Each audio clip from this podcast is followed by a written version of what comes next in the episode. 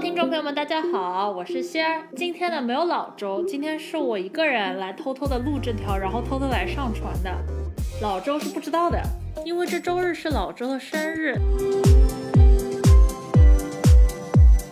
所以他现在就蒙在鼓里。我现在非常理解那些不是有那种在球赛上想要和女朋友求婚，然后呢就装作什么都不知道和女朋友去看球赛，然后就等着那个时候那个主持人 Q 自己的人，或者是那些比如说什么把 message 打在公屏上，然后还要装作若无其事，带着当事人去看的心理，我真的是非常理解。我跟老周说过，我这周末会上传一个花絮的，但我觉得他肯定没有想到这个花絮是这种花絮。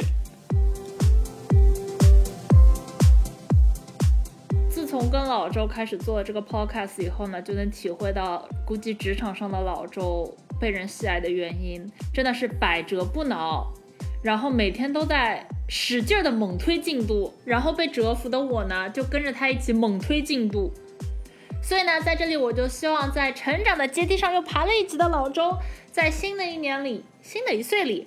能够心想事成，喜气洋洋。也希望我们的友谊能够海枯石烂，天长地久。然后希望我们的频道能够蒸蒸日上，红红火火，早点红起来。